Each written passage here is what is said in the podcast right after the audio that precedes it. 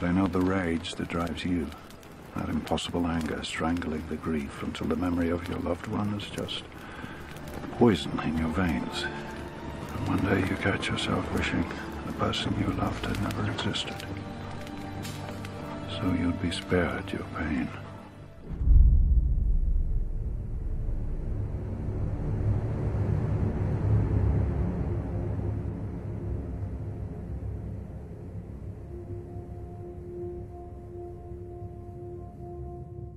En mi opinión, para poder entender qué hace The Dark Knight la mejor película del género de superhéroes, hay que entender primero el estado mental y emocional de Bruce Wayne y lo que pasa con él mismo en la película.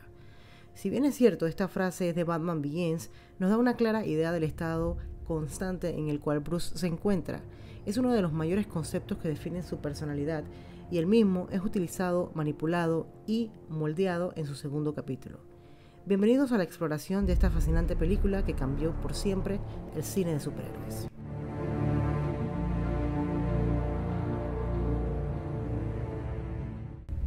Después de su predecesora Batman Begins, donde nos presentan a un Batman totalmente diferente al cual habíamos visto hasta este entonces, Christopher Nolan se dispone a darnos el segundo capítulo en la historia de este Bruce Wayne. Y es que desde Batman Begins Nolan logra algo que no se había logrado antes con este personaje en la pantalla grande. Logra hacer que nos sintamos de la misma forma que nos sentíamos cuando leemos un cómic de Batman. A ver, si bien es cierto, es muy cool ver a un superhéroe salvando gente, salvando la ciudad, haciendo uso de sus gadgets, etc. Pero muy pocos han logrado en la pantalla grande tocarnos de manera tan personal como lo hace el Caballero Oscuro de Nolan. ¿Y a qué me refiero con esto? Y dirán, Yara, estás dando muchas vueltas a su inicio. Pero me refiero a que el personaje fue tan bien establecido que logra sentir empatía, logra sentir temor, venganza, rabia. Todo lo que Bruce siente en la pantalla lo estás sintiendo tú. Y eso es lo que hace que una historia tenga éxito a nivel emocional en la gente. Pero ya basta.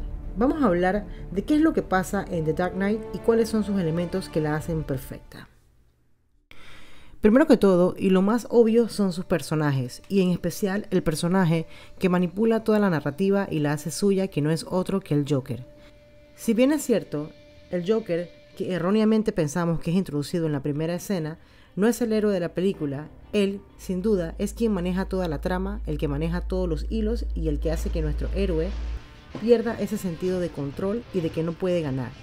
Esto hace que la película tenga un tono de realidad porque no estás seguro si realmente el superhéroe va a ganar o no. De hecho, sientes muchas veces que todo está perdido. Verás, el Joker le quita la posibilidad a Bruce de ser feliz cuando mata a Rachel, y allí te das cuenta que esta película no es del todo una película de superhéroes. Esto me lleva al punto mismo de por qué esta película se separa de las otras de su género. Nos hace entender que tener elementos de superhéroes, de figuras heroicas vestidos de mayas, no necesariamente significa que estamos viendo una película del género como tal, Significa que son simples elementos y métodos para contar una historia, para interpretar una historia. Pero en realidad lo que podemos estar viendo es una película de cualquier otro género. De hecho, cuando esta película salió, muchos críticos no la catalogaron como una película de superhéroes, precisamente por dichos elementos. Pero volviendo al Joker, este villano no representa mucho más que ser solo el antagonista del héroe representa una idea. Nos saca en la cara, haciéndoselo ver a Bruce, la hipocresía de una sociedad que está vendida, corrupta, y propone algo más simple como el hecho de movernos por simple causa y efecto, dejando a un lado la moralidad impuesta por una sociedad que solo utiliza a las personas a su gusto y descarta a las otras cuando ya no les sirve.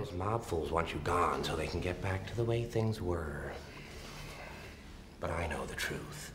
There's no going back. You've changed things. Forever. And why do you want to kill me? I don't, don't want to kill you. What would I do without you? Go back to ripping off mob dealers? No, no. No. No, you. You complete me. You're garbage. You kills for money. Don't talk like one of them. You're not. Even if you'd like to be. To them, you're just a freak. Like me. They need you right now But when they don't, they'll cast you out. Like a leper. See, their morals, their code. It's a bad joke. Dropped at the first sign of trouble. They're only as good as the world allows them to be. I'll show you. When the chips are down, These, uh, these civilized people, they'll eat each other. See, I'm not a monster. I'm just ahead of the curve. Sin duda, esto propone para nuestro héroe hacerse preguntas básicas de qué es el bien y el mal, de si está actuando bien, de si la venganza es buena, y también esto resalta la idea de la existencia de personajes incorruptibles, en este caso personificado por Harvey Dent. Por eso vemos al final de la película cómo Bruce y Gordon esconden su final para poder transmitir esa idea que sí existen personas buenas en el mundo y que tienen suficiente valor para ser salvado idea que el Joker quería romper al dar esa opción al final de la película, en donde vemos que los dos bandos de los barcos tienen que decidir si no, si matar o no a los contrarios. Durante toda la película el Joker representa una fuerza constante de nuestro propio carácter, de nuestra propia parte más oscura, esa dualidad que existe en cada uno de nosotros y se lo expone a Bruce en cada una de sus interacciones. Finalmente, esta perfecta interacción e interpretación la lleva a cabo Ledger de manera magistral, brindándonos quizás el villano más interesante y mejor interpretado en la historia del cine. Pero sin duda no podemos dejar de un lado el maravilloso guion que hace posible que esta película sea tan efectiva al momento de dar sus razones en cada escena. La película no tiene reparo en presentar todos los escenarios de manera completa y perfecta, poniendo atención a cada detalle. La manera como Nolan hace uso de los planos para mostrar todas estas partes de Gotham, desde los rascacielos hasta los túneles, hasta que la película sin duda se sienta una historia que podría estar pasando perfectamente en la vida real. Su maravillosa utilización de la iluminación y la mínima utilización de CGI hacen de esta película un producto cinematográfico sin precedentes del género. Nunca antes en una película de Batman habíamos visto tomas donde pudiéramos ver tanta luz al igual que oscuridad. No quiero terminar este video sin mencionar otros dos factores importantes que también hacen que esta película sea una obra maestra. Su impecable reparto de soporte, como lo es el tan famoso Michael Caine como Alfred, sin duda, brinda ese respiro cómico y sarcástico. Siendo esta figura paterna para Bruce y sobre todo se mantiene como su compás moral, presentándole siempre todas las opciones y haciendo que considere que lo que hace sobrepasa su propia persona, que es un símbolo que tiene que inspirar a otros y hacer verdaderos cambios y perdurar. ¿Y qué podríamos hablar del otro casting? Gary Oldman, Morgan Freeman, Aaron Eckhart como Harvey Dent, Cillian Murphy, todos hacen un despliegue de su calidad como actores en cada una de las escenas que tienen. Y sin duda, Christopher Nolan sabe rodearse de lo mejor, inclusive para papeles pequeños como Eric Roberts, para Salvatore Maroni. A mí, en lo personal, me encantó. Y por si no lo saben, él es el hermano de Julia Roberts. También tenemos a Anthony Michael Hall, William Fitchner y David Tasmashian, sin duda un casting de primera. Por último, pero no menos importante, la fascinante banda sonora compuesta por Hans Zimmer y James Newton Howard, que hacen que esta película se sienta más profunda, con piezas que en momentos te pueden hacer sentir incómoda, ejemplo la pieza del Joker, y en otros momentos hace que te conectes con la cruzada de Bruce Wayne a nivel muy personal.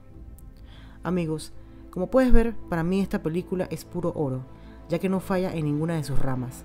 Todo es un conjunto completo de perfección desde su iluminación, dirección, música, efectos y obviamente sus actuaciones.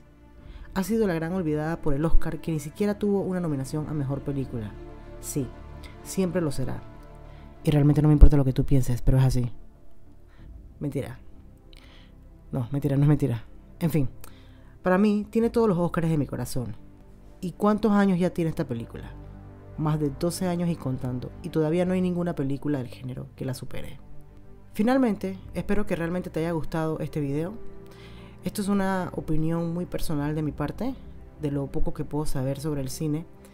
Eh, siento que esta película eh, sin duda cambió muchas cosas a nivel de las películas de superhéroe y si no la has visto o si no piensas lo mismo que yo, te invito a que la veas nuevamente y trates de ver las cosas que mencioné en el video. Realmente es una joya y obviamente no podría, no podía ser de otro personaje que no fuera Batman. Mis amigos, muchas gracias por haber visto este video y como siempre te digo, nos vemos en el cine.